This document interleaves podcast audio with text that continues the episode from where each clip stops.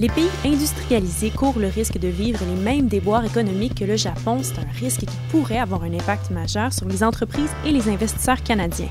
Ici Catherine Charon et cette semaine dans le balado Zoom sur le monde, François Normand, spécialiste en géopolitique du journal Les Affaires, nous explique pourquoi il faut s'intéresser à ce risque de japonification. Bonjour François. Bonjour Catherine. Peux-tu d'abord nous expliquer ce que signifie ce terme, la japonification?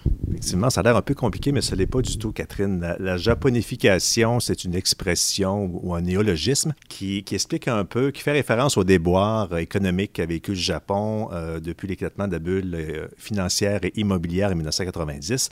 Donc, quand on parle de japonification d'une économie en général, on parle de déflation, de baisse de prix, de stagnation économique, euh, d'anémie boursière.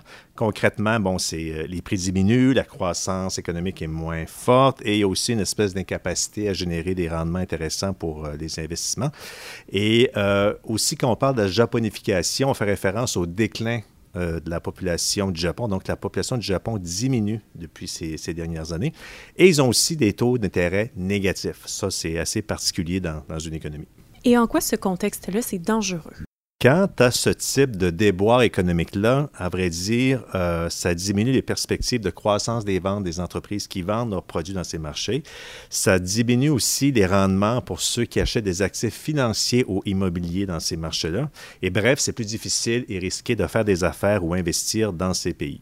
Et pourquoi s'inquiète-t-on d'une japonification des pays industrialisés? Y a-t-il des éléments qui nous indiquent que ça risque d'arriver? Oui, à vrai dire, Catherine, on voit plusieurs symptômes à travers le monde et on les voit surtout en Europe.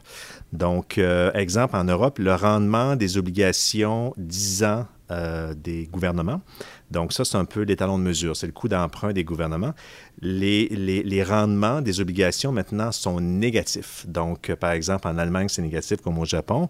Et le rendement des obligations 10 ans américaines et britanniques sont aussi proches de zéro. Pourquoi faut s'inquiéter de taux d'intérêt négatifs? Habituellement, ils sont positifs, les taux d'intérêt. Quand les taux d'intérêt sont négatifs, c'est le signe d'une croissance économique faible et même peut-être d'une décroissance économique. Donc, qu'on voit apparaître des symptômes de taux d'intérêt négatifs, c'est vraiment pas euh, positif comme signe. Et la situation, elle se dégrade-t-elle actuellement? Ce phénomène-là de, taux d'intérêt négatif, ce, phénomène-là s'accentue au cours des derniers mois. Euh, là, je vais donner un chiffre un, peu technique, mais je te l'explique bien. Donc, euh, Actuellement, dans le monde, la valeur des obligations échangées avec des rendements négatifs s'élève à 16 000 milliards de dollars américains. C'est presque l'équivalent du PIB des États-Unis au total. Et ce 16 000 milliards de dollars américains, ça représente près de 30 du marché mondial obligataire. Donc, c'est énorme. Le Japon, lui seul, représente 50% de ce 16 000 milliards de dollars-là. Donc, le reste 30 c'est notamment en Europe. Et ça, c'est la Deutsche Bank qui nous donne ces chiffres-là. Et euh, tu as des pays comme euh, l'Allemagne ou les Pays-Bas où l'ensemble des marchés obligataires sont déjà négatifs. Tu as même des pays comme l'Irlande, le Portugal, l'Espagne qui ont vu aussi une grande partie de leurs marchés obligataires sombrer en territoire négatif. Qu'est-ce qui se passe au Canada pendant ce temps-là? Ben écoute, le, le, rendement des obligations 10 ans du gouvernement fédéral est en déclin depuis un quart de siècle. Donc le taux d'intérêt a baissé. Actuellement, il est relativement loin de la zone négative à 1,13, mais c'est quand même un un taux qui est bas. Je dirais, on surveille, pas d'inquiétude, mais c'est quand même préoccupant de voir que ça baisse toujours et que c'est la même tendance que les obligations en Europe, par exemple. Il y a un autre facteur qui rappelle la japonification, c'est le déclin démographique de l'Europe, n'est-ce pas? Oui, ça, c'est euh, assez inquiétant. C'est un phénomène qui existe depuis quelques décennies, mais ça s'est accéléré ces derniers temps. Euh, actuellement, le taux de fécondité au Japon, c'est 1,43. Donc, euh, le taux de renouvellement, c'est 2,1. Donc, en Espagne, actuellement, c'est plus bas qu'au Japon, c'est 1,31. En Italie, c'est 1,32. Au Portugal, c'est 1,37. Le taux japonais de 1,43, il est toutefois un peu, un peu moins élevé qu'en Allemagne à 1,57.